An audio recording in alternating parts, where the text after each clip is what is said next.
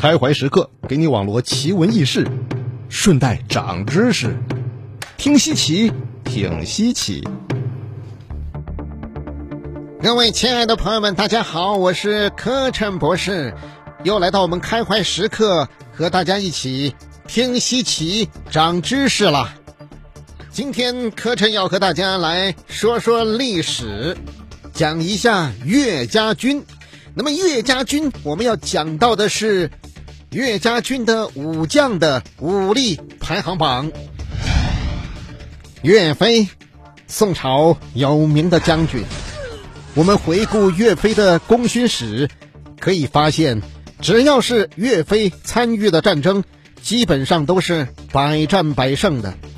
人们思考原因，除了岳飞本身武艺高超、有勇有谋之外，还有就是岳飞手下的将士。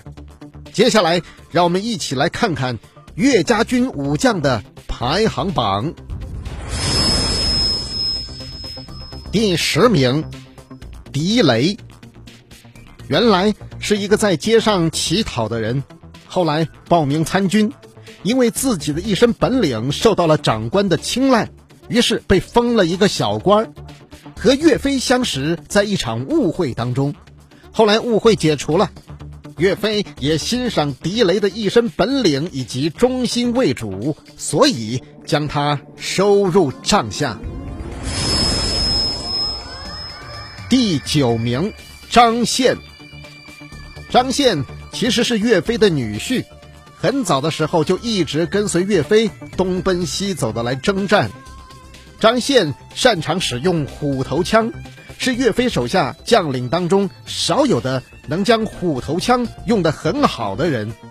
只是张宪的武艺虽好，可是，在岳飞帐下，他的武艺还是不如自己的大舅哥岳云好。第八名，黑蛮龙。黑蛮龙和岳云有很深厚的情谊。黑蛮龙是岳云的义兄，并且是岳云兄弟里面武功能和岳云有的一比的人。在历史上记载着岳云和黑蛮龙的比试武艺，两人战了多次，可是还是不分胜负。所以，黑蛮龙的武艺在岳家军中的排名是排得上号的。第七名，曹宁，岳家军武将排名第七。曹宁以前是北国人，这个人武艺高强，而且心狠手辣。有多狠呢？有野史记载，这个人杀了自己的父亲，最后曹宁还死在了自己的手上。可以从此处看出来，曹宁这个人非常凶残，只不过后来投靠了岳飞，自己的性子稍微收敛了一点。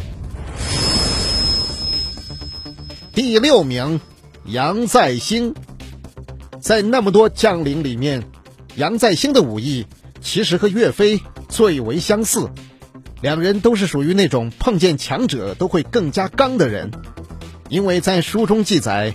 岳飞与杨再兴比武的时候，通常会将自己压箱底儿的功夫都使出来。不过杨再兴去世的早，所以在排名中并不算排名前列。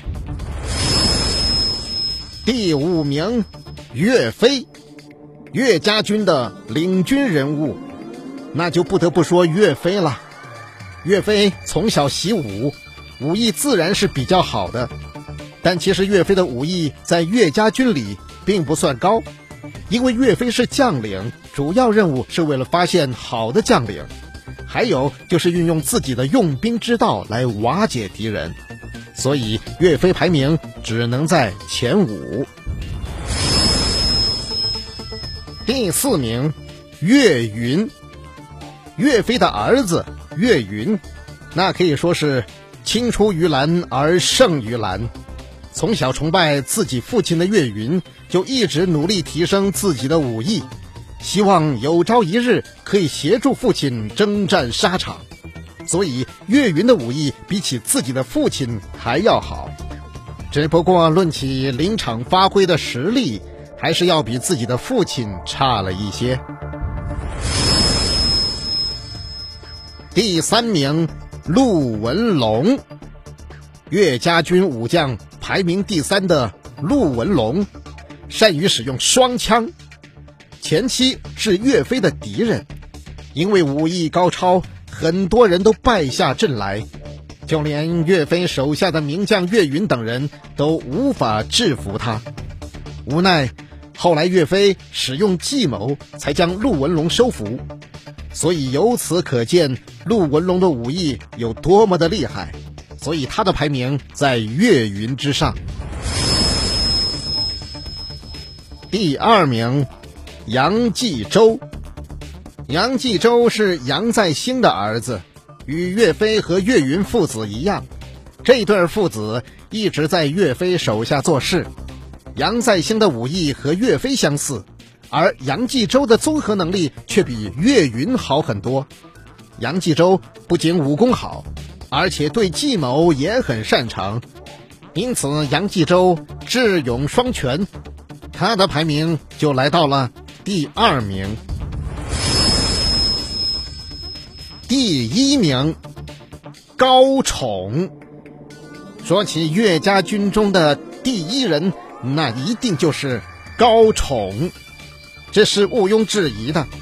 高宠的武艺精湛是有记载的，据说他一招就可以将敌人斩落马下，在万军之中可以取得敌军首领的头颅。可惜高宠在一次战斗中发现金军的屯粮营，想上去烧了金军的粮草。在上山的时候，金将哈铁龙叫人把滑铁车推下山，高宠将其轻松挑飞，连挑十一辆。在挑第十二辆的时候，因为自己的坐下马精疲力尽、疲惫而倒下，高宠被掀翻在地，被滑铁车压死。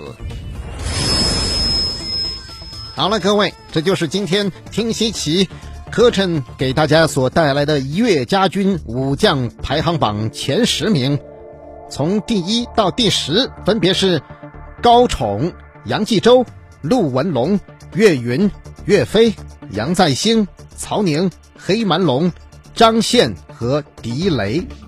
好了，朋友们，今天的听西奇就到这里，我们下次节目再会。